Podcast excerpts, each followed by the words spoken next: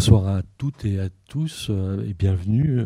nous sommes en direct depuis la Fondation Pernod Ricard pour une première, la première euh, d'une série qu'on espère longue euh, à l'initiative du quotidien d'idées AOC et avec la Fondation Pernod Ricard. Il s'agit d'entrer dans, des bibliothèques. Ce soir, nous allons entrer en sa compagnie dans, dans la bibliothèque de Maëlys de Kerangal. Euh, dans une bibliothèque particulière, une bibliothèque euh, portative, une bibliothèque euh, qui pourrait s'emporter dans un sac, d'ailleurs elle, est arrivée dans un sac, sur une île déserte, puisque c'est le, principe que nous avons retenu. Euh, il y a une chose euh, très appréciable, je trouve, dans la société britannique, c'est qu'ils il gardent les traditions très longtemps. en 1942, la BBC a inventé une émission de radio qui existe toujours aujourd'hui, qui a le même titre euh, qu'en 1942, qui s'appelle Desert Island Discs. C'est une émission qui a été conçue au départ pour la chaîne à destination des forces armées pendant, pendant la guerre, et dont le principe est très simple. Il consiste à demander à l'invité de choisir des disques qu'il apporterait sur une île déserte. Et cette émission euh, qui perdure et qui, a constitue, euh, qui a constitué une archive au fil du temps absolument incroyable parce qu'ils reçoivent des gens de tous les univers, euh, non seulement de la création artistique, mais aussi des, responsables politiques, des intellectuels, des scientifiques.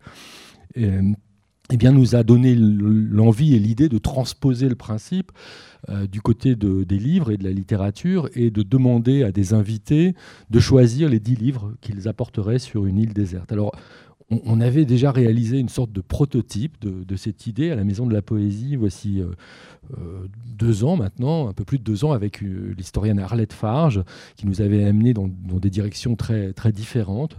Et je suis très heureux qu'on installe cette série aujourd'hui à la Fondation Pernod Ricard, avec Maëlys de Kerangal, qui s'est prêtée au jeu, non sans difficulté, pour parvenir à aux, chiffres fatidiques des, des, dix livres, et puis aussi euh, ensuite à, pour trouver l'ordre de présentation de, ces livres. Alors avant, euh, euh, avant qu'on entre dans, le détail des, livres, euh, et avant que je vous donne l'occasion de, de, réagir au fond à, ce principe et à cette invitation, je voulais simplement rappeler que vous êtes écrivaine, romancière en particulier, mais, mais, pas que. On vous doit des, des, textes dans de nombreux registres. Ça fait un petit peu plus de 20 ans que vous avez commencé à publier des livres. La plupart ont paru aux éditions verticales, mais d'autres ont paru ici ou là. Euh, le, dernier, c'est Le Monde à portée de main, mais on, se rappelle de Naissance d'un pont, euh, on se rappelle de Réparer les vivants, de Dans les rapides, enfin de, Corniche Kennedy. Beaucoup de ces titres, d'ailleurs, enfin certains d'entre eux ont été adaptés au cinéma ou sont en cours d'adaptation aussi, ou au théâtre. Euh, et puis il y, a des textes qui relèvent plus du récit euh, également. Euh, je crois que vous êtes en train de mettre la dernière main à, un, roman, mais composé de textes épars, une forme un peu particulière qui devrait paraître avant l'été. mais c'est pas de ça dont on va parler, c'est pas de vos livres dont on va parler aujourd'hui, c'est des livres que vous auriez là en ce moment parce que peut-être le choix aurait été différent il y a trois mois ou il sera différent dans trois mois, en ce moment envie euh, d'apporter avec vous sur une île déserte Je vous remercie beaucoup de m'avoir euh, proposé cette, euh, voilà, de, de, cette sélection, de, de, choisir ces livres et puis de, de m'avoir invité à en parler. Euh, je dois dire que ça a été effectivement assez, assez compliqué. Je suis, je suis même euh, arrivée avec un peu de rap dans mon sac en me disant est-ce que je pourrais peut-être en avoir deux de plus, etc. Et, euh, et surtout, j'ai essayé pour, pour cette sélection de vraiment jouer cette carte de, des livres qu'on emporte. C'est-à-dire, je me suis dit il faut que je puisse les emporter. Donc, il y a quand même des poches, il y en a pas mal. Il y a aussi des gros, mais ils, sont, ils viennent de sortir, donc ils ne sont, ils sont pas en poche. Mais de fait, ça a quand même exclu euh, euh, les livres d'art euh, sur lesquels on peut rêver longtemps, les, catalogues d'exposition où l'on revisite des moments très riches que l'on a pu passer. j'ai pas pris non plus de bande dessinée. Par ailleurs, je suis pas une grande lectrice de bande dessinée, mais j'en lis tout de même. Voilà, je, me suis dit, je, prends comme ça des, des, livres que je pourrais emporter euh, sur une île, dans l'idée quand même que euh, je les lirai là, que je vais avoir envie de les lire euh, et que ces livres pourraient aussi être des ressources pour écrire. C'est-à-dire que je voudrais commencer par dire que pour moi, la lecture et l'écriture fonctionnent comme des vases communicants. C'est quelque chose que j'ai souvent dit, mais c'est vrai que c'est extrêmement tissé dans mon travail, c'est-à-dire que non seulement j'ai le sentiment d'écrire depuis des livres que j'ai lus, parfois même en m'attachant à un auteur, mais, c'est moins une fidélité à un auteur que le fait de remobiliser un texte en particulier.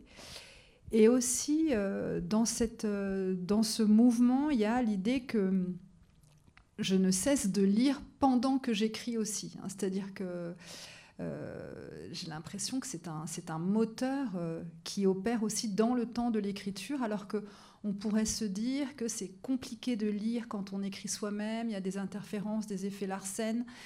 Euh, alors que moi, j'ai l'impression que ça me, ça me donne, euh, en tout cas, de la euh, de l'allant, une, forme d'énergie.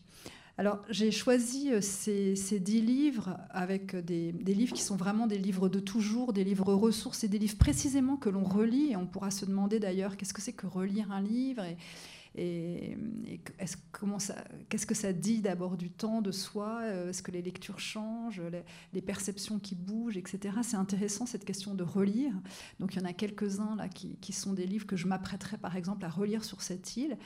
Mais il y a aussi euh, des livres qui sont des ressources au sens où c'est des livres euh, très minces, mais qui sont comme des, comme des objets qui, plongés dans l'eau, euh, prendraient une, forme immense euh, et, en fait sont réellement des, ce qui pourrait donner de la matière à penser, de la matière à écrire, des ressources pour, pour la fiction ou aussi pour d'autres types de récits. Alors, je, commence. commençons, oui. Alors, je commence par euh, ce livre qui vient de sortir, donc qui est peut-être le plus contemporain et que je n'aurais pas eu entre les mains euh, il y a un an, hein, qui est le livre donc de Robert Macfarlane qui s'appelle Underland. Euh, alors, Robert Macfarlane, c'est un auteur britannique qui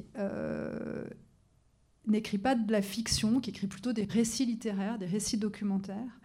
Et il s'est beaucoup intéressé à la question euh, des lieux, notamment dans deux livres précédents, l'un où il euh, essayait d'inventorier un peu les derniers îlots de, de, vie sauvage, hein, ça s'appelait Wild Places, et puis aussi il a aussi écrit un livre euh, très beau sur des chemins de traversée, il est parti sur des vieux chemins, des vieilles routes de pèlerinage, etc. Et dans ce livre euh, extraordinaire, Underland, euh, qui, est sous-titré Voyage au centre de la Terre, et, moi euh, j'ai été adolescente une grande lectrice de Jules Verne. On, passe donc sous la Terre.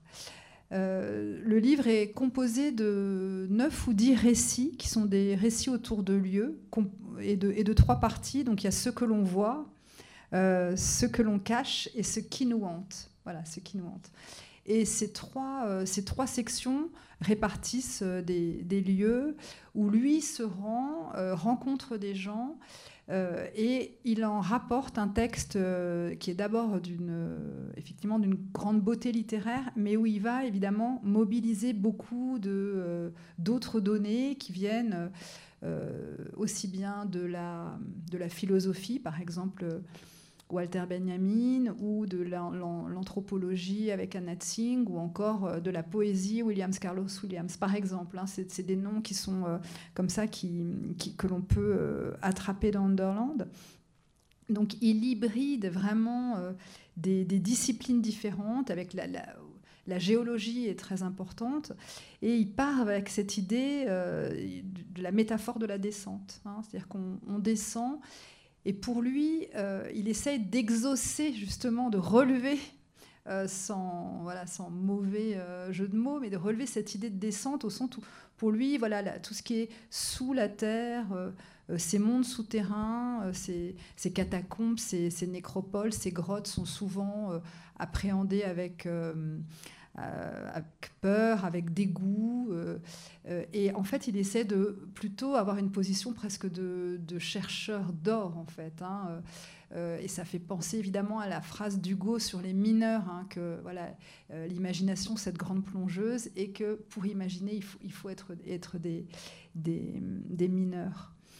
donc il est un peu comme un mineur. Donc il, est, c'est un livre extraordinaire parce qu'on on peut aussi bien se retrouver dans un laboratoire, dans une ancienne mine, avec un jeune scientifique qui essaye de capter euh, les, fragments de particules de lumière issues des trous noirs. Vous voyez, par exemple, donc ça fait résonner euh, le, cosmos et puis euh, vraiment les, profondeurs.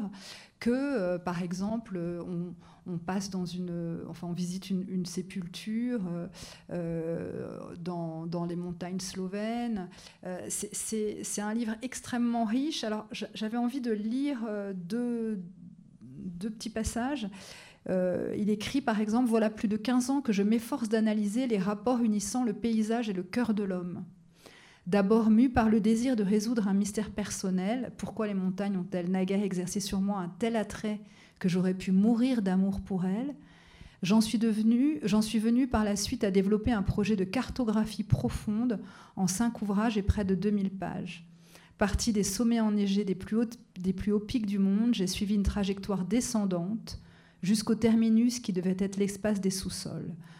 La descente t'appelle comme t'appelait la montée. Donc ça, c'est Williams Carlos Williams.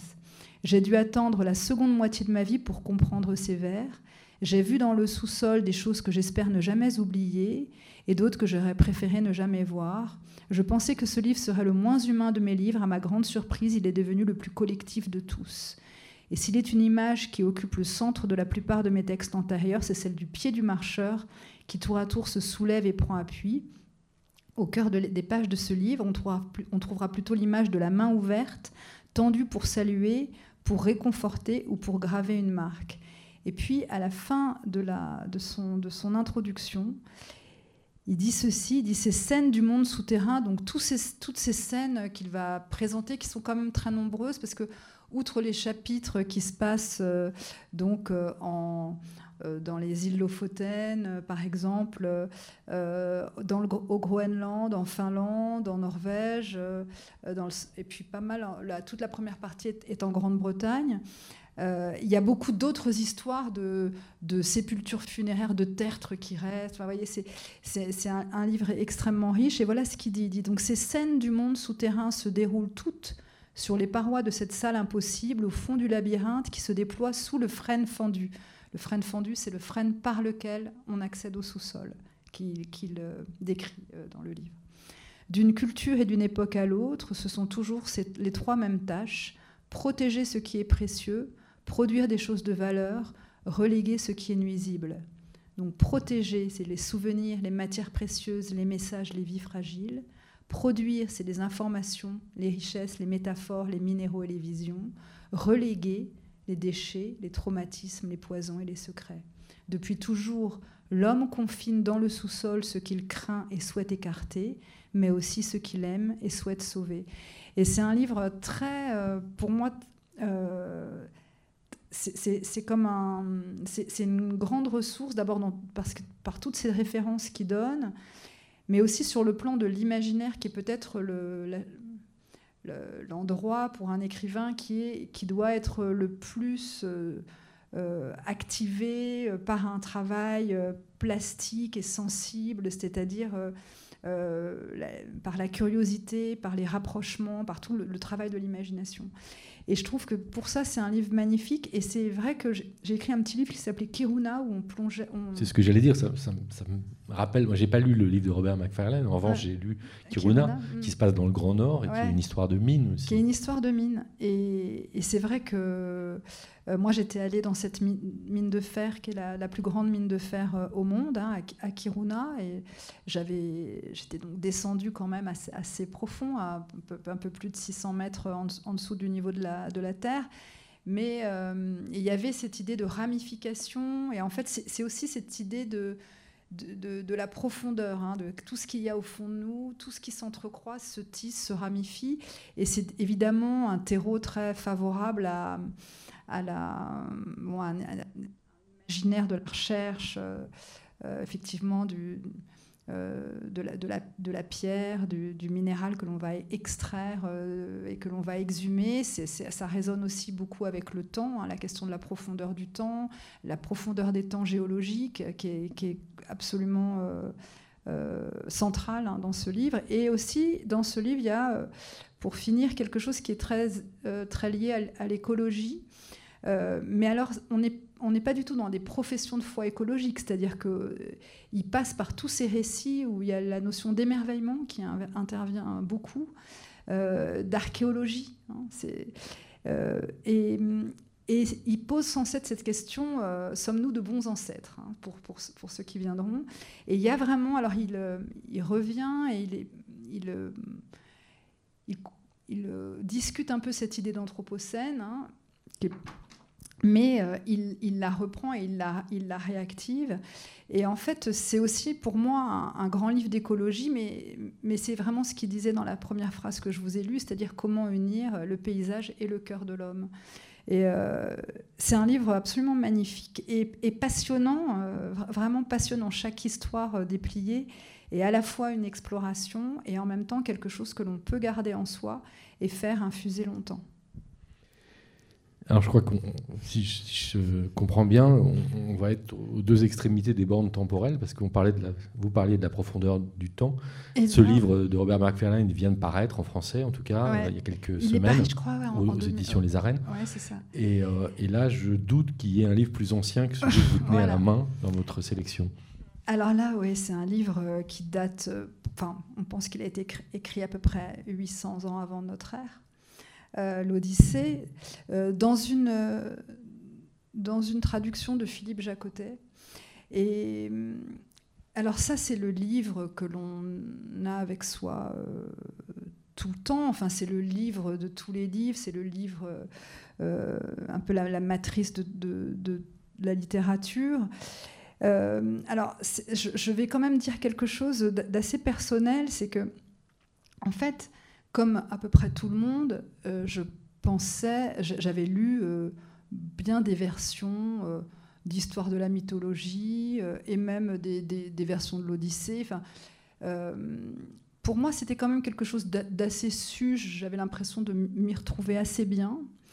Et puis, j'ai lu le livre d'un autre, d'un autre auteur, qui est Daniel Mendelssohn, qui a écrit Un père, un fils, une Odyssée. Et euh, ce livre euh, raconte comment Daniel Mendelssohn, bon là c'est là où l'exercice par ailleurs, c'est-à-dire qu'on parle de livres qu'on ne va pas présenter, et bon, mais, mais je, veux quand même le dire. Parce par la fenêtre ce livre de Daniel Mendelssohn, il est extraordinaire parce que lui, il enseigne, euh, il enseigne justement l'Odyssée à ses étudiants. Son père vient s'inviter dans le cours et Télémaque, Ulysse, Daniel et son père, enfin les choses se retissent, son père va mourir, et il y a toute cette, étude de l'Odyssée d'Homère qui vient se tisser, qui vient s'enchasser aussi dans euh, le, livre de Daniel Mendelssohn. Et le lisant, j'ai été tellement, euh, je pense, émue, touchée par le livre de Mendelssohn que je me suis dit, euh, non, l'Odyssée, je, veux, le relire. Et je veux le relire bien. Donc en fait, non seulement je vais commencer à la relire, mais j'ai commencé aussi à la recopier. Et je me disais, pour bien la connaître, il faut que je la copie. Par ailleurs, j'étais aussi dans mon, dans mon livre sur les, un monde à portée de main, avec cette idée, c'est quoi inventer, c'est quoi copier, etc. Et donc, je me suis dit, je vais la copier. Euh, et, donc je voulais une traduction euh, versifiée parce que je trouvais que c'était mieux pour la connaître. Et alors je suis dans cette histoire de, copie de l'Odyssée que j'avance tranquillement. Euh, voilà, j'ai bientôt fini, mais je, traîne un peu sur la fin. Et ça m'a permis de revisiter ce texte. Alors je suis incapable de dire quelque chose de la traduction. J'avais lu celle de Bérard, mais celle de Jacotet est extraordinaire. C'est pour ça que je l'ai choisie, mais elle est belle. Après, je pense qu'il y a aussi tout, un ouvrage euh, du texte. Euh, ce qui m'a frappé, euh, c'est que cette traduction rend grâce et, à, à l'aspect extrêmement concret de, de, ce récit. C'est-à-dire que tout d'un coup, on n'est plus du tout dans un grand texte mythologique qui brasse des, grands personnages et des grands faits euh, épiques. On est vraiment dans les détails euh, extrêmement précis et, bouleversants de la vie euh, quotidienne. Donc je vous lis divers du dernier chant.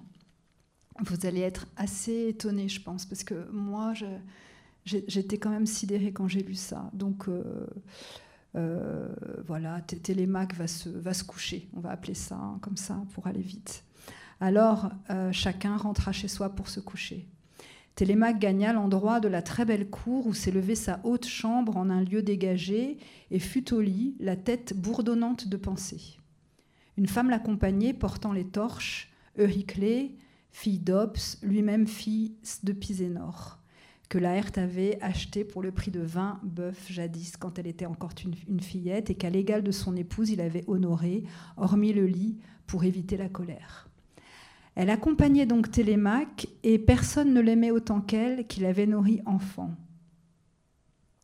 Ayant ouvert les portes de la forte chambre, il s'assit sur le lit, quitta sa robe délicate et la remit entre les mains de la prudente vieille.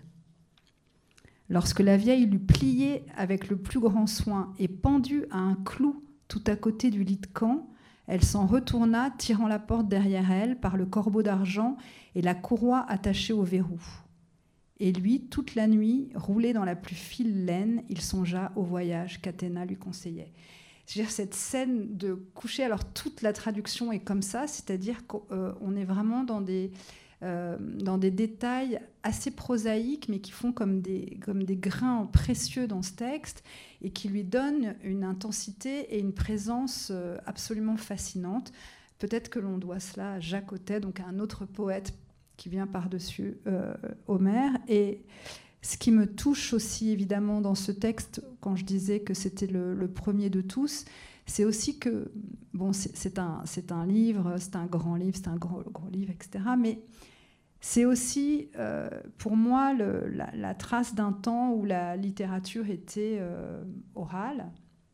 Donc c'était les aèdes, hein, les rhapsodes, etc. Cette, idée de, de, tisser le texte, mais de le dire oralement devant la communauté, c'est-à-dire l'idée que à un moment donné, euh, la littérature avait cette forme orale et créait du commun, enfin, c'est-à-dire des espaces communs, c'est-à-dire qu'elle immédiatement elle faisait communauté parce qu'elle était dite euh, euh, voilà, sur, des, sur des places, elle rassemblait autour d'elle. Et je trouve ça euh, extrêmement, extrêmement fort, extrêmement intense comme idée. Et souvent, dans l'écriture, je sais que j'essaie de retrouver un peu cette espèce de de, tonalité extrêmement archaïque et d'oralité assez, assez euh, ancienne euh, pour moi-même. Alors, je ne dis pas du tout que j'y arrive, mais je dis que c'est un peu un idéal quand même d'avoir des textes qui puissent être à la fois euh, avoir cette espèce de, présence orale assez nette, comme une, comme une voix, comme une voix ancienne, et qui pourrait à nouveau peut-être faire, faire, faire, commun. Et, et voilà, et après, je, pense que c'est un, voilà, c'est, un peu le, le, père ou la mère de, tous les, de toute la littérature. Et, mais j'avais envie quand même de la, d'en parler euh, aussi parce qu'évidemment, elle, elle, se, elle vient se rencontrer tous les autres. Alors, on, poursuit avec euh, un livre euh, beaucoup plus récent. Mm un livre, je pense qu'il a dû sortir en 2018 ou 2017, euh, donc publié chez Bourgois, euh, qui est, euh, c'est un livre de John McGregor qui s'appelle Réservoir 13. Alors, bon, selon moi, c'est un texte exceptionnel et qui n'est pas évidemment sans rapport avec les précédents et j'espère qu'il sera également en rapport avec les suivants. Euh, Réservoir 13, c'est un, roman, pour le coup, on est vraiment dans la fiction. Euh, et ça se passe euh, aussi en, en, Angleterre, dans un village qui n'a pas de nom, mais qui est situé voilà, dans, des, dans une région montagneuse. Euh, et euh, là où un autre village a été englouti et qui est entouré de, réservoirs. Hein, il, y a, il, y a, 13 réservoirs. Ce livre euh, commence par la, la disparition d'une jeune fille, peut-être qui a peut-être 16-17 ans, qui disparaît. Et le, livre s'ouvre sur voilà, des gens du village qui la cherchent. on ne sait pas où elle est, donc y a, on, on, la cherche partout. On part dans la montagne, toute la, toute la communauté villageoise part la chercher. Personne ne la trouve. Et ce livre va couvrir les 13 années qui vont suivre sa disparition. Euh, un an par chapitre, donc 13 chapitres. Des chapitres qui tous s'ouvrent euh, de la même manière, quasiment, c'est-à-dire euh, à minuit lors du changement d'année, lui des feux d'artifice. Voilà, donc ça, on retrouve je ne dirais pas cette phrase exactement la même, mais chaque chapitre s'ouvre par cette histoire de, feux d'artifice et d'années qui commencent. À minuit, lors du changement d'année, lui, des feux d'artifice à la télévision du pub. Voilà, ça peut changer. Euh, et, on suit 13 années comme ça, et, chaque chapitre couvre une année. Et euh, si vous voulez, il y a, un, système de cycle et de répétition euh, il y a vraiment euh, les travaux et les jours, l'idée des saisons qui reviennent sans, qui reviennent sans cesse. l'éclosion de la nature et puis voilà les, grandes chaleurs, l'arrivée de l'automne, le froid, et cette jeune fille n'est pas là. Et en fait, du point de vue narratif et du point de vue littéraire, c'est assez passionnant parce que c'est un roman qui commence un peu comme un, comme un roman policier, c'est-à-dire l'idée d'un thriller. Il y, a, une jeune fille qui disparaît euh, dans un, dans une, euh, dans un paysage de campagne, euh, de, de, de, collines. Et, et en fait, c'est pas du tout le moteur du, du texte, c'est-à-dire qu'on va avoir de temps en temps des petits indices de sa disparition. On retrouve un, un sweatshirt, je crois, à un moment donné, euh, un bout de tissu, des choses qui pourraient être à elle, mais le, narrateur ne, ne l'élucide pas. Et finalement, ça désactive totalement l'idée qu'il faut que quelque chose se passe absolument dans un roman, il faut qu'il y ait absolument. Ce qui fait qu'on est au contraire euh, pris dans une espèce de langue euh, vraiment extraordinaire qui, c'est sur le plan, euh, je pense, littéraire, c'est un des textes les plus beaux que, j'ai lus de, mon point de vue. Hein. C'est un, texte euh, d'une grande, grande beauté où il y a cette idée de, de retour et surtout, le, la narration est telle que tout est, tout est traité au même plan, c'est-à-dire les la vie des animaux la vie de la nature et la vie des hommes, tout ça fait partie d'un même champ. On est sur un plan totalement immanent et, finalement euh, la narration sinue un peu euh, entre les vivants, euh, les humains, les non-humains, etc. Et ça produit un effet extrêmement saisissant, c'est-à-dire que c'est vraiment de la, vie pure. Hein. totalement imbriquée. Alors il y, a effectivement la vie du village, les enfants qui grandissent, qui quittent le village, les racontars, les rumeurs, les liaisons, les mariages qui ont lieu, puis ceux qui se défont, les gens qui déménagent, les gens qui arrivent, et puis évidemment les animaux que l'on reconnaît qui reviennent, qui ont aussi euh, des, petits qui sont chassés, etc. Et puis tel arbre qui tombe.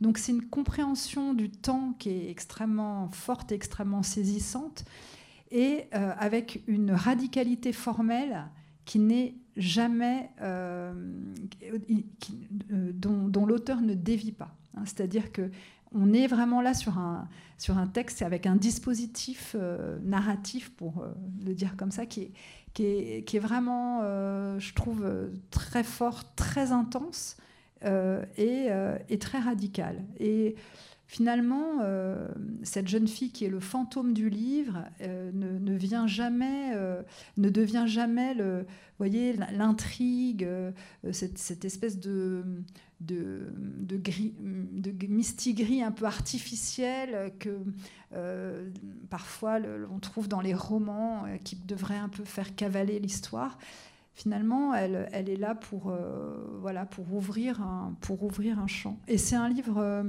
très troublant aussi, donc sur le plan de, la, manière dont la littérature peut travailler la durée. Hein, qu'est-ce que c'est qu'une durée quand on écrit? Qu'est-ce que c'est que de penser la durée? Qu'est-ce que c'est que de l'écrire? On n'est pas dans les, euh, chants euh, d'Homère. Euh, il y, avait la, question de la durée géologique chez Macfarlane. Là, c'est des durées beaucoup plus que, nous pouvons appréhender, puisqu'en fait, 13 ans, on peut l'appréhender. Une année, on peut l'appréhender. Je crois que chaque chapitre fait à peu près le même nombre de pages. Aucun ne se ressemble, parce qu'évidemment, les gens, donc comme je l'ai dit, grandissent. il y aurait cette histoire de la vie continue. Mais cette vie, elle est, extraordinaire. Je, pense que c'est un, texte extraordinaire. Qui, en a euh, écrit la traduction française, en fait hein, C'est Christine Laferrière. Merci. Alors, euh, je voudrais parler euh, d'un autre texte qui est comme une ressource, un peu comme le livre de Macfarlane, qui est ce livre magistral qui est Témoignage de Charles Resnikoff. Donc, euh, sous-titré Les États-Unis, 1885-1915.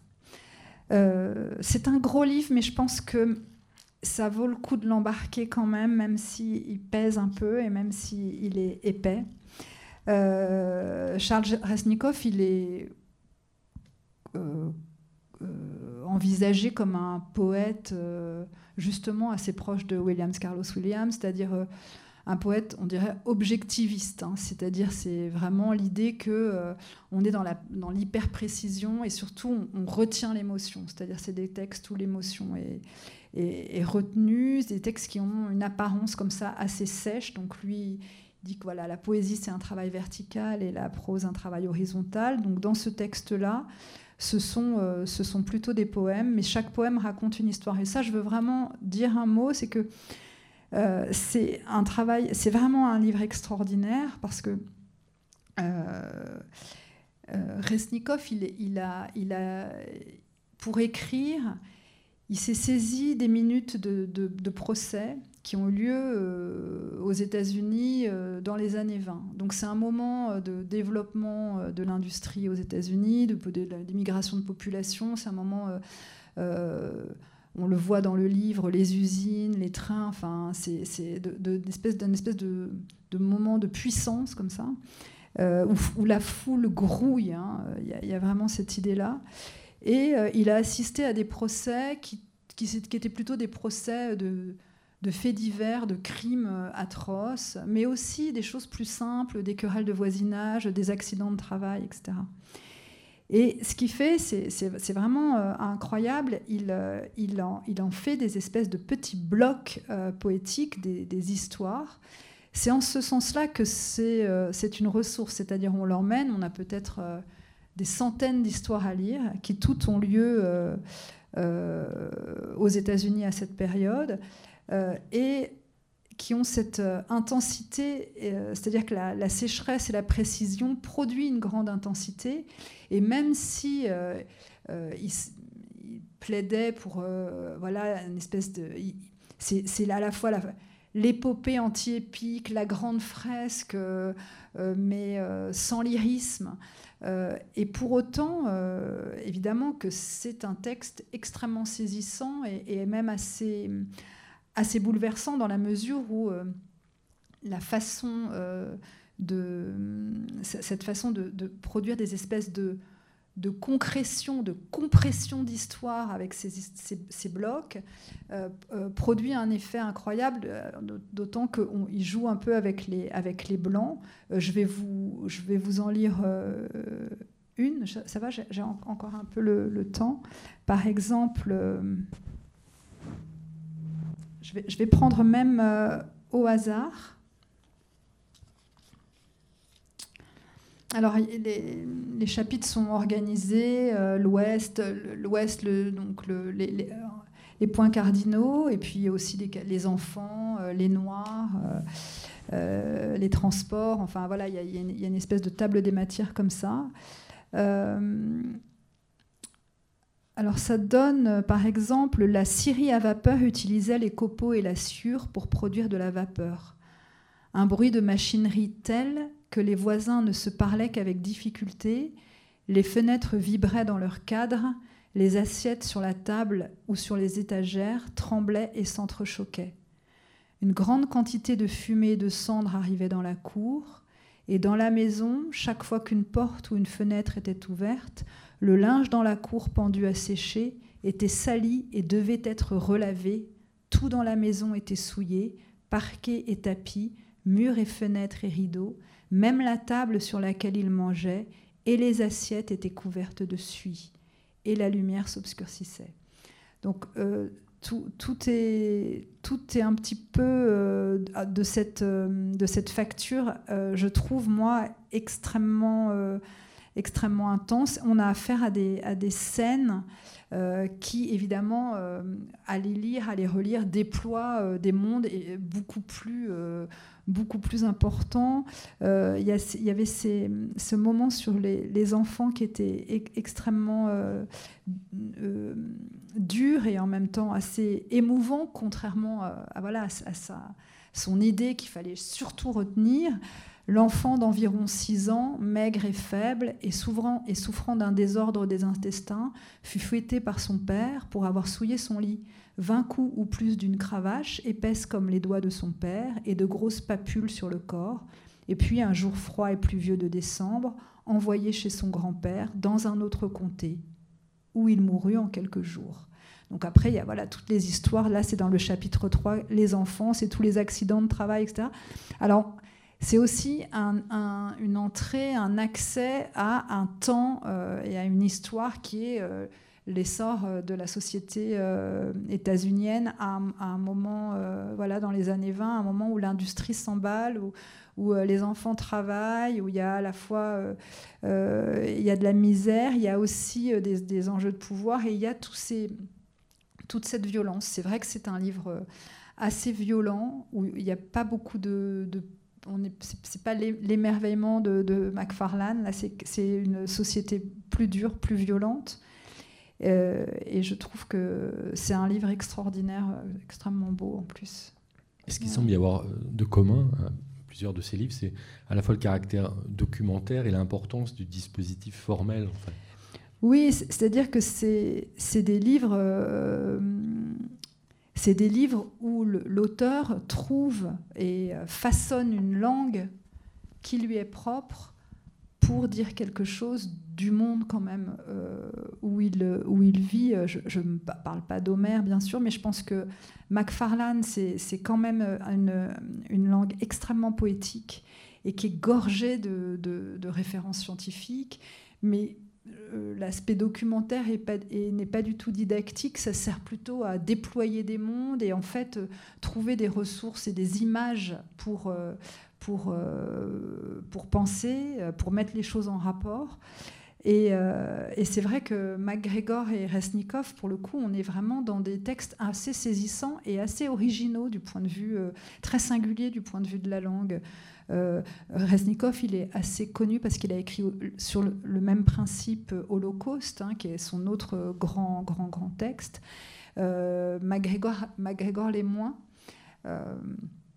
c'est pas, pas les mêmes. Euh, je crois que MacGregor est peut-être un auteur d'une quarantaine d'années, euh, évidemment. Mais ce, que je veux dire, c'est qu'il y a quand même toujours l'idée que euh, on est dans la littérature. Hein. C'est-à-dire qu'il y a l'idée d'un, façonnage ou d'un ou d'un travail, en tout cas, du langage, en tout cas d'une connexion très intime avec la langue qui permet de euh, qui, permet d'avoir des textes qui justement euh, sont à rebours de la banalité euh, et des dispositifs faciles. On passe au suivant. Alors les suivants, alors je voulais justement rester sur témoigne, dans la foulée de témoignages. Je voulais parler de ce livre alors qui est beaucoup plus connu et qui est celui de Svetlana Alexeyevitch, euh, qui est euh, un auteur euh, biélorusse, mais voilà, qui est, qui est désormais prix Nobel de littérature. Et ça, c'est un texte extraordinaire, mais son travail est extraordinaire, et son travail me fait évidemment beaucoup penser à celui de Resnikov, dont elle pourrait être l'une des, dont elle pourrait perpétuer un peu la démarche. Euh, de même que Marc Farlan aussi a une démarche d'enquête, on va rencontrer des gens, il restitue des dialogues, etc. Euh, ce qu'elle fait euh, dans, la supplication, c'est un texte autour de, de enfin autour, à propos de la catastrophe de Tchernobyl en 1986.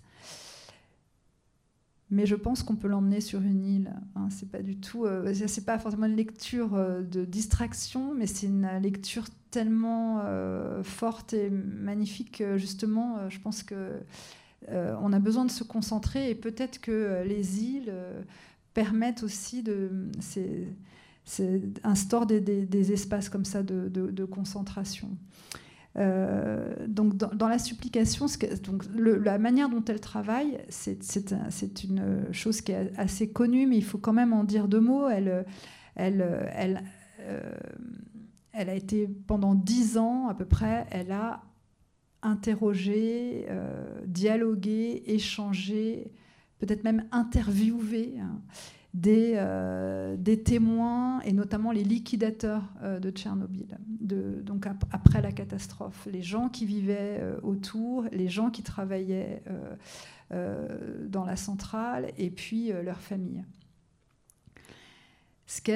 Donc elle a des centaines d'heures de, de, bandes sonores en fait et de notes dont elle, euh, qu'elle, travaille et dont elle fait ce livre qui, n'est pas énorme, La supplication, euh, mais qui, euh, en fait, elle, elle, retravaille ces témoignages, non pas pour les déformer et pour en tirer quelque chose pour elle-même, mais en fait parce qu'elle, elle, à mon avis, elle, travaille selon une idée d'oralité qui tient donc à ce qui nous fait nous retourner un peu vers Homère et peut-être aussi vers Resnikov avec cette idée des témoignages, euh, voilà, des, minutes des procès qui deviennent des, des poèmes. Euh.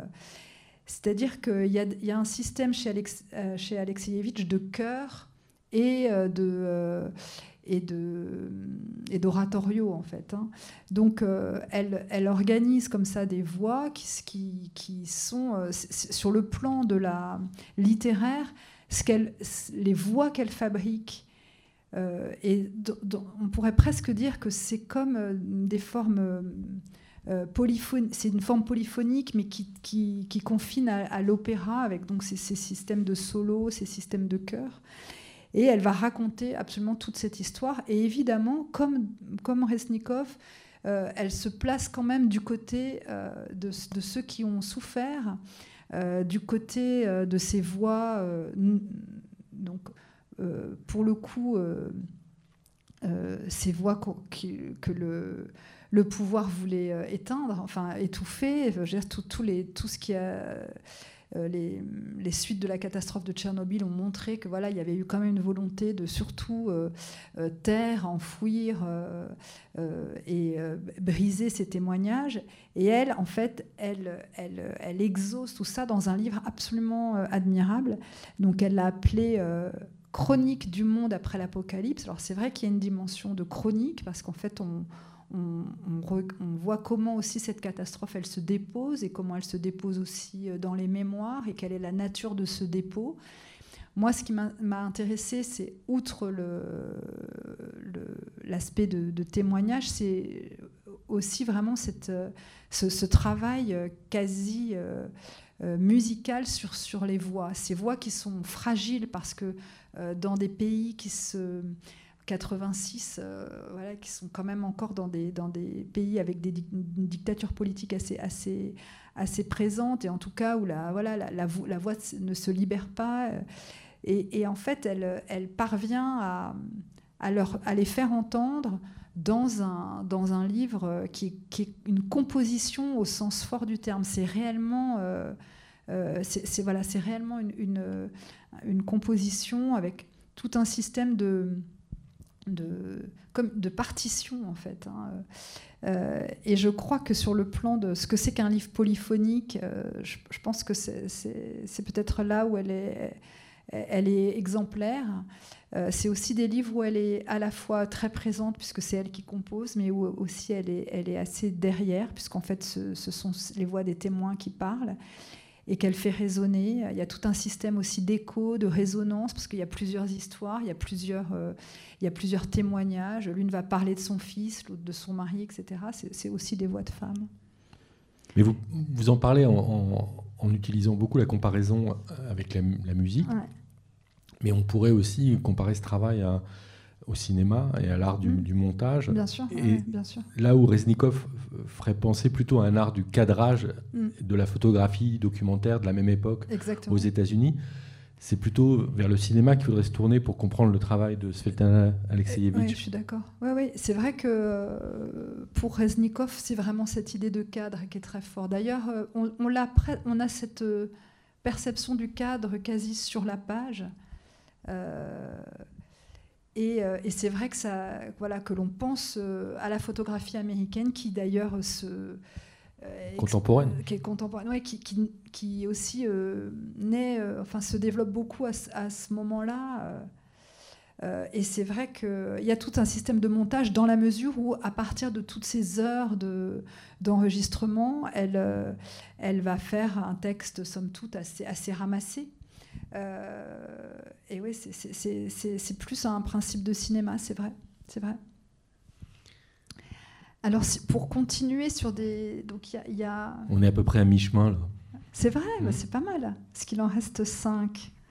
Euh, alors, y a, je voulais parler euh, de ce livre qui est euh, livre d'Annie Ernaux, donc qui est un, un auteur donc qui est assez abîmé. Le mien, c'est mon, mon livre des années. Donc, euh, alors, alors, Annie Arnaud, elle est, bon, c'est un auteur très extraordinairement lu euh, dans le monde entier.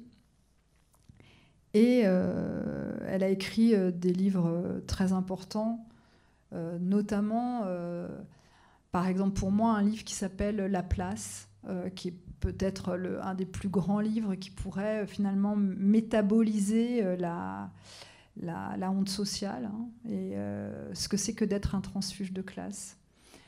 Donc un, livre extrêmement politique. Elle a un travail de toute façon qui est extrêmement politique, mais également très littéraire, puisqu'elle invente, presque on pourrait dire qu'elle invente un- une langue qui est cette espèce de... On a parlé de langue blanche, hein, euh, avec un jeu, euh, on, on dit transpersonnel. hein.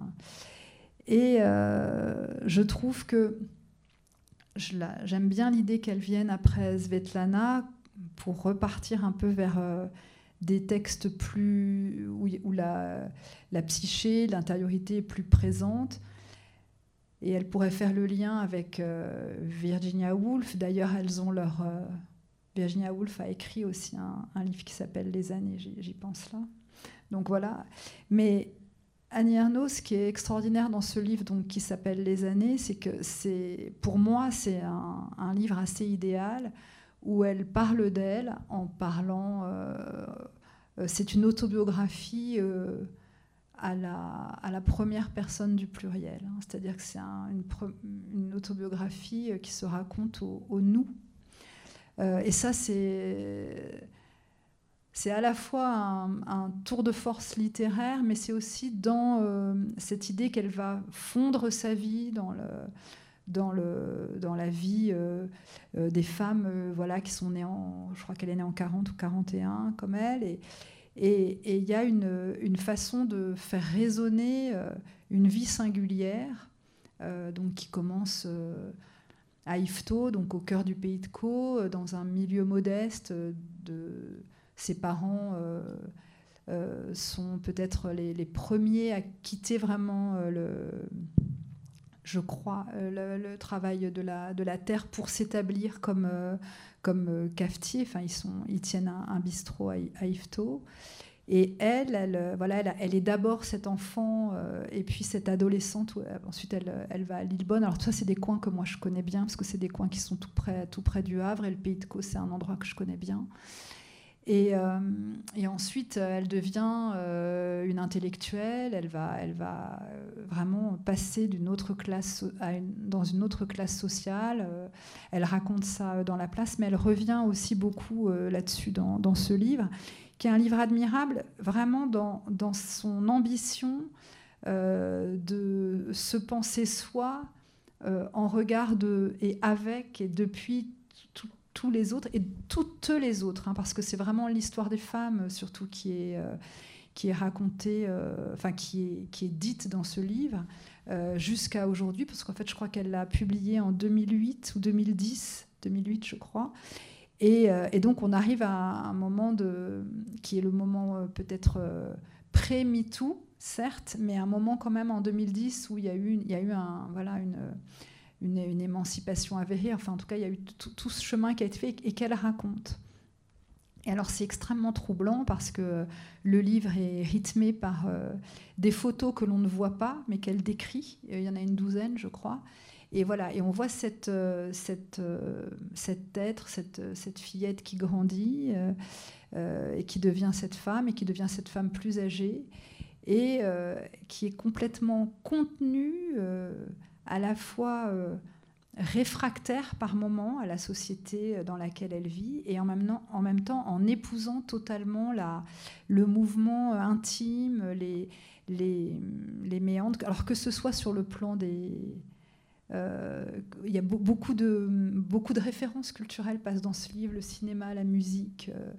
Euh, on, participe totalement de cette seconde moitié finalement de, du, du XXe siècle. Euh, et je, trouve que c'était passionnant. Et évidemment que sur le plan euh, littéraire, c'est une, autobiographie totalement singulière. Vous voyez, où, euh, on n'est pas du tout dans l'examen qui pourrait être passionnant d'ailleurs, c'est pas pas la question, mais dans l'examen de la psyché dans une espèce d'introspection de, euh, ou une, espèce d'auto-socio-analyse, là, en fait, elle se place d'emblée avec les autres et, elle se, et elle suit sa route. Et moi, j'avais été très impressionnée par ce livre, euh, où on retrouve en plus cette note euh, qui est la sienne, cette note assez...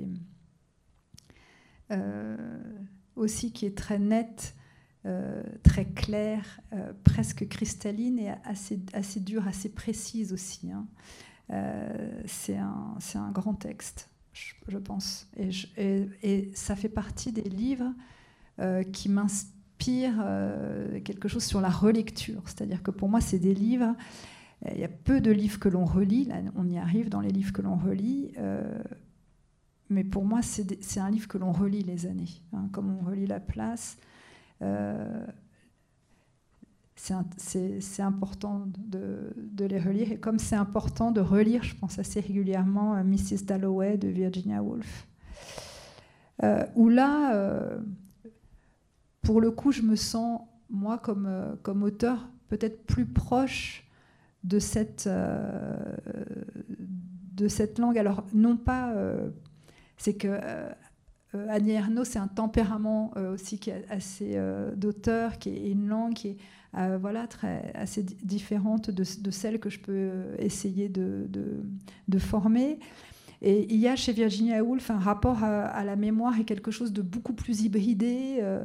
la façon dont un rapport au temps et la coexistence, notamment, enfin tout, tout le travail dans Mrs. Dalloway sur le, sur le souvenir et l'irruption, le retour, tout ce qui revient. Euh, qui, euh, voilà, qui est très très proche de moi euh, et qui est peut-être pas si fort dans c'est pas comme ça que Annie Ernaux travaille. En fait, dans les années, on, est aussi dans un, dans un, dans une, j'allais dire, influence chronologique, hein, dans, un, dans une trajectoire. Euh, là, c'est un livre extraordinaire. C'est euh, vraiment les livres, on dit un 24 hours book, hein, ça se passe en, 24 heures. Euh, c'est un livre très célèbre qui commence par cette très célèbre phrase.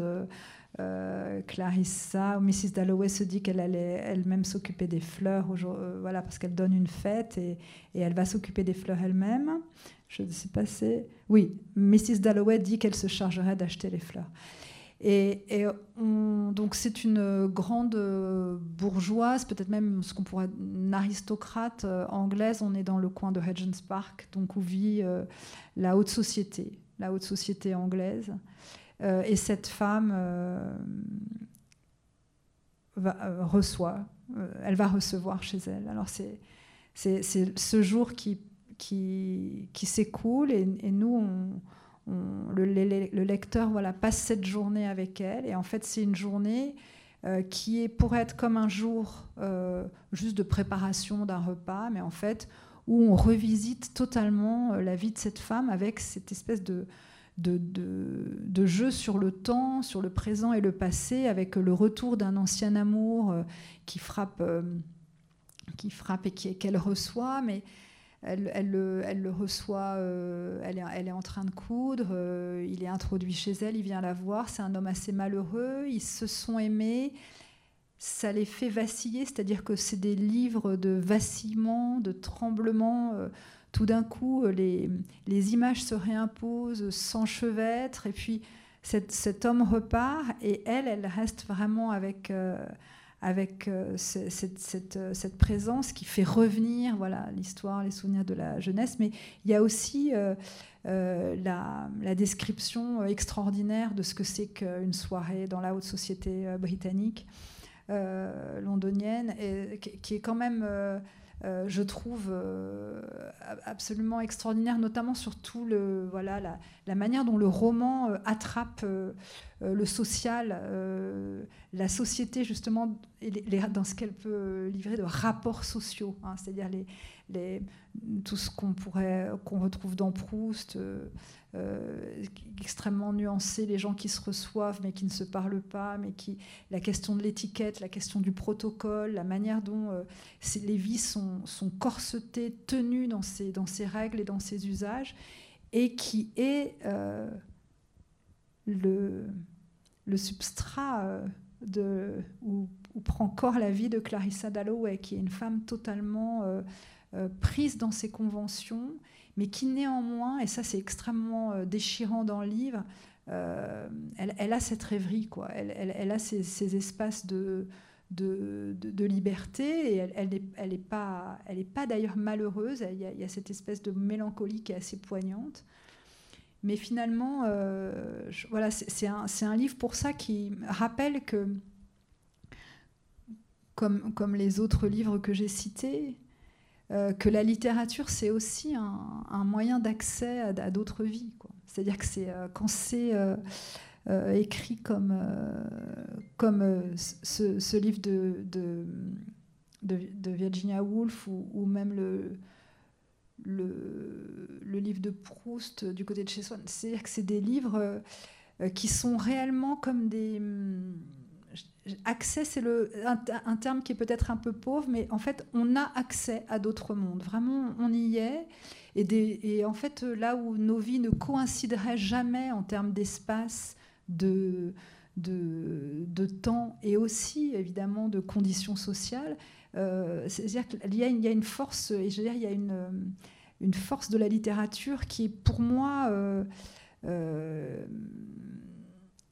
une puissance qui est un peu inégalée. Hein. C'est-à-dire, euh, je pense que euh, la, littérature sert à penser la société aussi. Et, euh, alors, dans, Proust, comme dans Virginia Woolf, c'est la haute société, hein, qui est peut-être d'ailleurs étrangement, peut-être plus. Elle a ses côtés presque un peu pittoresques, hein, peut-être c'est très très saillant. Euh, peut-être que c'est plus difficile d'attraper euh, des mondes qui ont été moins documentés, hein, il y a aussi ça, qui ont été moins écrits, d'où euh, justement les textes d'Annie comme justement la, la, place, les armoires vides, etc., qui sont des textes aussi qui regardent vers des, ou, ou, même Resnikov sur des, ce qu'on dirait les, ce qu'on pourrait dire les gens de peu, les gens plus modestes, les gens qui ont voilà dont, on a moins regardé la vie. C'est vrai que Proust et Woolf, c'est c'est dans des milieux de la haute aristocratie, enfin de la haute bourgeoisie ou de l'aristocratie. C'est des milieux très documentés et c'est des milieux euh, euh, voilà où quand on quand on commence à lire euh, et que c'est là où on se rend compte que la littérature a une puissance a une teneur cognitive hyper forte. C'est-à-dire que c'est quand on réellement, je pense qu'on on peut connaître le monde euh, euh, en lisant. En tout cas, à 12 ans, on lit, le, on lit pour connaître un peu le monde euh, auquel sa, sa, vie donne pas accès. moi, j'avais une vie assez, voilà, assez ordinaire au Havre, etc. Et je me souviens très bien que le euh, le, roman, c'était quand même axé à, d'autres situations, à, d'autres scènes, euh, avec cette notion de scène qui est très forte dans, dans, ces deux livres, mais surtout dans, par exemple dans celui de Virginia Woolf, parce que c'est, ça se passe sur 24 heures, il y a vraiment des, un système de scènes qui avance par bloc, en fait. Euh, et je trouve que c'est un livre e-, extrêmement émouvant et qui, atteint une forme de, de présence qui, qui, me sidère à chaque, fois que j'y pense. Et d'ailleurs, je vais vous lire la, fin. Ce n'est pas du tout comment on dirait, gâcher la fin, mais parce qu'il n'y a, pas vraiment, euh, voyez, d'intrigue, il n'y a pas de, c'est pas le nom de l'assassin. Mais je voudrais juste lire la fin euh, parce que c'est extraordinaire. Car tout en parlant au Bradshaw, son père l'avait regardé et il s'était dit qui c'est cette charmante jeune fille? Et tout d'un coup, il s'était rendu compte que c'était son Élisabeth. Il ne l'avait pas reconnue, jolie comme elle était dans sa robe rose. Élisabeth, qui était en train de parler à Willy Titcombe, avait senti son regard sur elle et elle était allée le retrouver. Ils étaient là ensemble, maintenant que la soirée tirait à sa fin, à regarder les invités qui partaient et les salons qui se vidaient de plus en plus, avec des choses qui traînaient par terre. Et même Ellie Anderson s'en allait parmi les tout derniers, malgré le fait que personne ne lui avait adressé la parole, mais elle avait voulu tout voir pour raconter à Edith. Et Richard et Elisabeth étaient plutôt contents que ce soit terminé, mais Richard était fier de sa fille. Il n'avait pas eu l'intention de le lui dire, mais il ne put s'en empêcher. Il l'avait regardée, dit-il, et il s'était dit Qui est cette charmante jeune fille? Et c'était sa fille. Cela lui fit très plaisir à Elisabeth, mais son pauvre chien hurlait. Richard s'est amélioré, vous avez raison, dit Sally, je vais aller lui parler, je vais aller lui dire bonsoir. Quelle importance a l'intelligence dit Lady Rossiter en se levant par rapport au cœur. Donc ça, c'est la question qui déboule à la fin du livre, on est dans la dernière page. J'arrive, dit Peter, qui, dit Peter mais il ne se leva pas tout de suite. Qu'est-ce que c'est que cette terreur? Qu'est-ce que c'est que cette, que cette extase? se demanda-t-il. Qu'est-ce qui peut bien me remplir de ce sentiment d'exaltation? C'est Clarissa, dit-il, et justement, elle était là. Et c'est vraiment ce et justement, elle était là, c'est la dernière phrase du livre. Et je crois que j'ai rarement lu un livre où j'ai eu autant le sentiment euh, de cette présence extrêmement intense et saisissante d'un personnage euh, euh, fictif tout de même. Voyez? Voilà. Alors. Cet autre livre avec lequel vous avez fait le parallèle, oui, bon, ça c'est le livre que, que l'on relit. Euh, alors, ça me faisait sourire parce que on a, c'était comme si toute la, toute la France avait relu Proust pendant le, pendant le confinement. On parlait que de ça. Alors tu relis Proust comme tout le monde, etc. Et, euh, et c'est vrai que je pense que quand on, quand on a le temps, euh, parce que Proust, ce qui est c'est un peu un cran d'au-dessus pour moi par rapport à Virginia Woolf. C'est vrai que ça se, ça se relie et ça se relie euh, tout le temps. Mais ça implique euh, un rapport euh, à la lecture comme pratique. C'est-à-dire, pour moi, Proust, on est vraiment dans la durée de la lecture. mais je, le dirais, c'est peut-être un, un, livre un des livres que j'ai lus où j'avais vraiment le sentiment qu'il fallait que je me place dans une continuité pour le lire. C'est-à-dire, euh, je ne dis pas ne faire que ça, mais euh, ne pas lâcher le fil.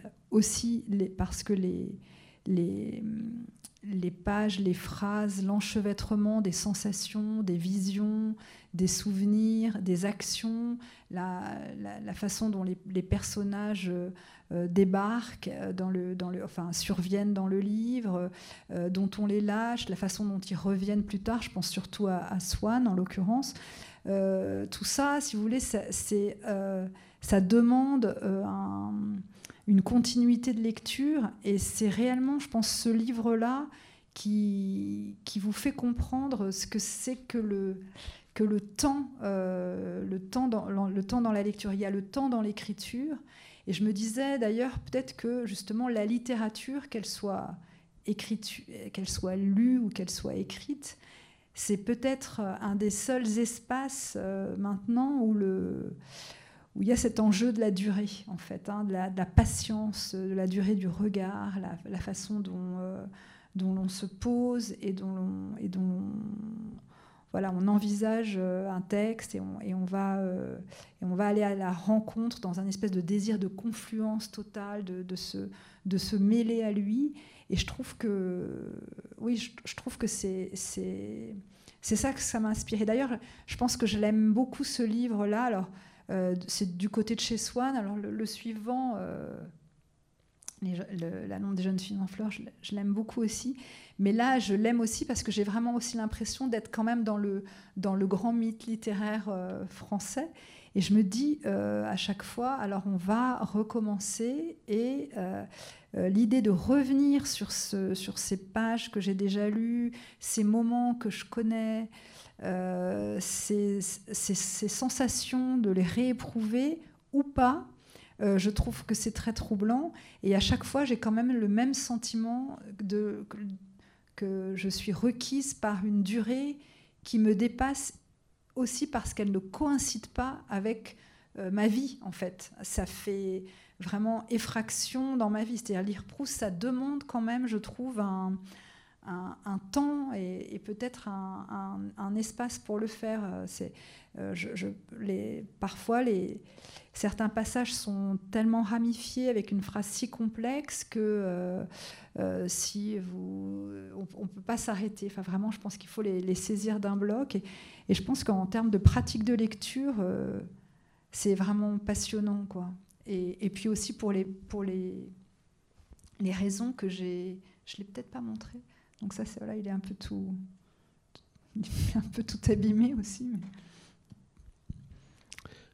On termine avec, on euh, termine avec deux, de la poésie.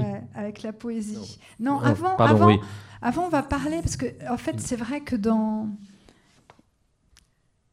dans ces deux derniers livres et aussi dans celui d'Annie Arnaud, il y a, évidemment dans le livre de Proust, il est, il est question euh, du sentiment amoureux, euh, dans cette histoire d'amour à la fois extraordinaire et, un peu disruptive entre Odette et, et, Swann, mais aussi euh, la façon dont le, narrateur euh, se porte vers Albertine, etc. Donc dans tous ces moments euh, où l'amour est, là et tremble et, se, perçoit. et évidemment, dans, le, texte de Virginia Woolf, euh, voilà, il y a cette question de l'amour. Et c'est vrai que je me disais, c'est très très difficile, euh, cette, idée du roman d'amour. C'est quand même une question. Euh, on n'en écrit plus beaucoup, on n'en écrit pas beaucoup. personne se frotte trop à ce qui serait vraiment un vrai roman d'amour. Je veux dire, pas un roman de de rupture, de d'échec, voyez, mais vraiment le, le roman d'amour. Et alors là, je ne sais pas du tout ce que c'est. De fait, c'est pas franchement un roman, mais c'est ce texte de Barthes qui est aussi ce que j'appelle un texte, euh, voilà, comme une île à lui tout seul, au sens où comme une ressource à lui tout seul, qui est euh, voilà le, fragment euh, d'un discours amoureux, donc qui est une édition poche qui est très belle, je trouve, avec cette espèce de embossage hein, sur la couverture.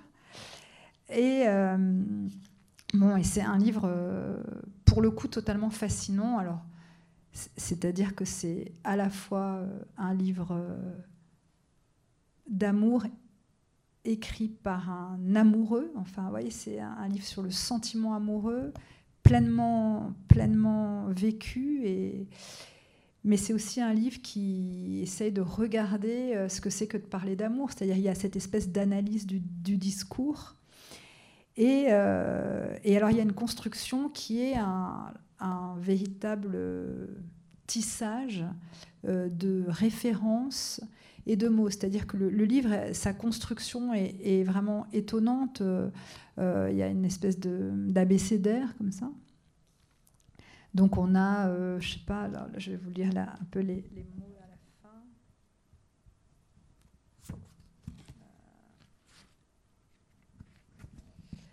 Euh, s'abîmer, absence, adorable, affirmation, altération, etc.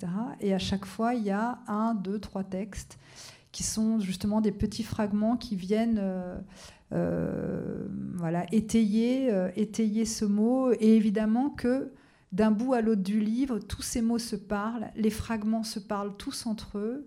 Il y a des rapprochements, des, des rapports, des, des analogies entre tous. Ils sont aussi tissés par un système de référence qui va autant de la musique euh, que évidemment l'omniprésence de, de Werther, en fait, euh, de, des souffrances du jeune Werther. Euh, et aussi d'autres textes. Mais il y, a beaucoup, il y a beaucoup de musique. Ça, je l'avais oublié en, regardant avant de venir. Je me suis dit, mais c'est vrai qu'il y, a tout, y a tout ça. Et ça, si vous voulez, c'est sur le plan de, de l'interrelation entre tous les blocs, c'est une œuvre euh, extraordinaire. Euh, et d'ailleurs, je pense que on, la lit, euh, évidemment, personne la lit de manière cursive, on la prend d'un bout à l'autre. mais en même temps, quand on la regarde dans son ensemble, et finalement en commençant par s'abîmer et en terminant peut-être par vouloir saisir, on, on, se rend compte de tout le travail de de, nouage de, sur le plan aussi bien euh, linguistique que sur le plan de l'imaginaire, parce que vous voyez les, questions des vêtements qui reviennent, la question, euh, et puis des, motifs qui sont, oui, c'est plutôt des motifs, l'absence, euh, l'attente, etc., qui, qui, reviennent tout le temps. Et c'est passionnant, en fait. C'est aussi une espèce de un, livre qui est conçu comme une sorte de, de labyrinthe où on se déplace et où on peut aussi bien retrouver des choses que l'on a éprouvées avec cette espèce de contentement euh, sidéré, de dire mais c'est exactement ça, euh, et aussi l'idée de, de, que tout d'un coup un mot s'invite qui vous fait revisiter euh, un souvenir ou un texte, etc. En tout cas, il y a aussi une dimension d'exploration, c'est-à-dire qu'on revisite peut-être sa propre histoire amoureuse, etc. Mais on peut aussi explorer d'autres histoires d'amour lues, vues, euh, etc. avec ce livre qui, est comme, euh, qui se donne comme un, une espèce de jeu, de jeu, piste aussi. Hein. Il y a une dimension euh, de je dirais pas de jeu de loi parce qu'il n'y a, pas vraiment cette dimension des, cases. on, enjambe beaucoup, beaucoup plus. voyez, il y a des, ce serait peut-être une marelle en fait. Hein. on passe de de la terre au ciel. Euh, et je trouve que c'est un, c'est un livre qu'on lit tout le temps, qu'on lit toute sa vie, qu'on, lit pour toujours. Euh, euh, et il y a des paroles qui sont très fortes, assez bouleversantes, notamment tout, tout, ce qui est écrit sur l'absence, sur l'attente, sur la jalousie. Sur, c'est, des, c'est, des, c'est des textes très forts. Et ça, ça pourrait un peu, euh, vous voyez, cette idée de fragment qu'on a déjà vu dans, la, dans, dans les livres, peut-être chez, chez par exemple, etc. On voit bien que l'écriture en fragment, elle a d'intérêt en fait, elle a de, enfin, elle a de l'intérêt, mais je veux dire, elle est d'autant plus intéressante que euh, ces fragments servent à établir une, une forme de, de, de, topologie du récit, c'est-à-dire un, un, espèce de, de cadastre où les, où les, où les, où les textes se répondent. Euh, et, ça, je trouve qu'arriver à faire ça en termes de composition, encore une fois, c'est assez fort. Et le dernier, bon, alors le dernier, euh, évidemment qu'on emmène de la poésie sur une île, et pourquoi pas, euh, pour être un peu peut-être dionysiaque, alcool d'Apollinaire, voilà, donc ce très vieil exemplaire. Bon, je, dois dire que la poésie, c'est quand même très important euh, dans ma vie. J'en lis beaucoup, j'en lis euh, régulièrement. Je dirais pas un peu tous les jours, mais euh, j'ai toujours avec moi les sonnets de Shakespeare, Alcool, et les poésies de Villon, André Chénier. Enfin, c'est des choses. Et parce qu'en fait, euh, pour moi, c'est aussi des activateurs d'écriture. C'est parfois des images très, très, très intenses. Alors, ce, texte-là, il est très connu. Il est, enfin, ce recueil, il est, il est, il est extraordinaire. Il commence par. Euh, il y a toute. Euh, d'abord, il y a tout l'ensemble des poésies rhénanes qui sont, très belles. Avec, on, est à la fois dans un. C'est un livre magique parce que on est à la fois dans, la, dans le peut-être la modernité, alors pas la même que Resnikov, c'est un peu avant, parce que euh, Apollinaire, il meurt en, 1918, je crois, il est, il est trépané en 1916. Donc, mais bon, on est aussi dans une société, c'est-à-dire qu'on voit la tour Eiffel, on voit les trains, on voit une espèce de, jaillissement comme ça de, la, de la modernité, et en même temps d'autres images. Et puis il y, a ces mythologies rhénanes qui, sont un petit peu en, arrière, euh, enfin en arrière-plan. Euh, c'est aussi euh, des textes avec évidemment une recherche formelle qui qui est fascinante. c'est c'est très proche d'une forme. C'est vrai qu'il y a cette histoire de l'ivresse, euh, du vin, euh, mon verre s'est brisé comme un éclat de rire, etc. Mais je trouve que c'est aussi. Euh, c'est très tenu pour un texte, pour un recueil sur l'ivresse. Je trouve que les. Il y, y, a ce poème très, très connu. du début sur la, la, bon, il y a la maison des morts, mais avant il y a la, la, la balade, euh, il y a Zone. Euh, je ne retrouve plus le nom de celui du, poème très connu pourtant que je voulais citer. Mais si vous voulez, ce que, ce que, ce que je trouve, c'est qu'on est à la fois dans un... Dans un c'est, dans, un, dans un recueil où les, les, les images euh, sont quand même très diverses. C'est-à-dire qu'entre justement entre Nuit Renan et Colchic, on n'est pas du tout dans les mêmes univers. Euh, et je, trouve que c'est, voilà, évidemment, je trouve que c'est beau, mais, ça, reste aussi, ça, fait également assez planer. Euh, je, voilà, je l'ai toujours avec moi, je, l'aime beaucoup. Enfin, ça, c'est un exemplaire de 85.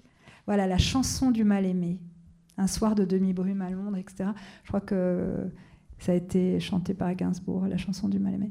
Et hum, voilà, c'est important et je pense que c'est surtout important de ne pas couper euh, euh, la littérature, euh, enfin le, roman. Moi, j'écris plutôt des romans, en tout cas, j'écris plutôt des textes plutôt narratifs et qui sont plutôt des fictions, même si, comme vous l'avez dit, j'écris des textes qui sont aussi des récits documentaires. Et je trouve que c'est très important, en fait, de ne jamais les couper de, euh, de la poésie, en fait. Hein, euh, que, que la poésie reste présente. Alors, je ne dis pas du tout que l'idée que c'est forcément le roman est poétique, je ne sais pas trop ce que ça voudrait dire, mais l'idée qu'il y ait quand même un écho avec un poème. par exemple, je sais que pour chaque roman, j'ai toujours un, toujours un recueil avec moi. Je me souviens que pour réparer les vivants, j'étais complètement dans cette espèce de cohabitation avec les poésies de Villon. Elles ont, elles ont pas, euh, elles, elles, apparaissent pas, elles sont pas devant. Je sais pas du tout ce que ça produit dans l'écriture, mais en tout cas, je sais qu'elles sont là. Je sais que euh, j'étais beaucoup euh, sur le, les, textes de Ponge et de Baudelaire après pour un monde à portée de main, sur les, les, la métamorphose des objets qui se transforment, etc. Et puis, et puis sur tout, le travail de Baudelaire sur l'imagination. Et, je, pense que j'aurais du mal à, rentrer dans un livre et surtout à l'écrire, aller jusqu'au bout, sans à un moment donné, sans, avoir avec moi un, poète pour veiller un peu sur ce travail. Voilà. Alors, quel était le, poète pour quel est le poète pour ce, livre dont je parlais tout à l'heure Sur les voix. Euh, en fait, c'est un. Je dirais, pour, pour celui. Là, c'est un, c'est un petit peu différent parce que c'est un.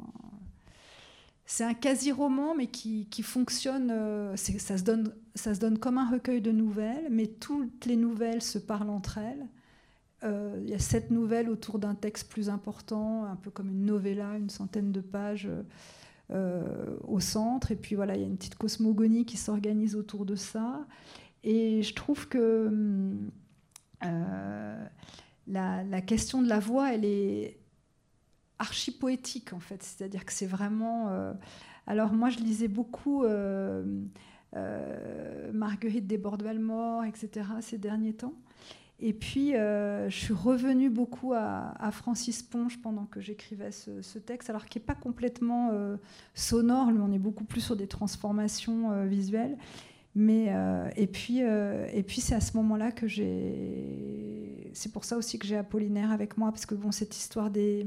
Lui, je trouve que c'est un, poète quand même de la de la voix et j'ai failli venir aussi avec le roman inachevé d'Aragon.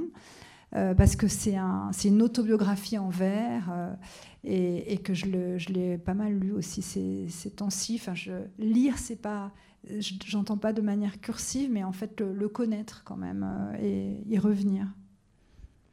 Merci beaucoup. Merci à vous. Merci d'avoir d'être parvenu à, n'en choisir que, que 10. c'était un peu difficile.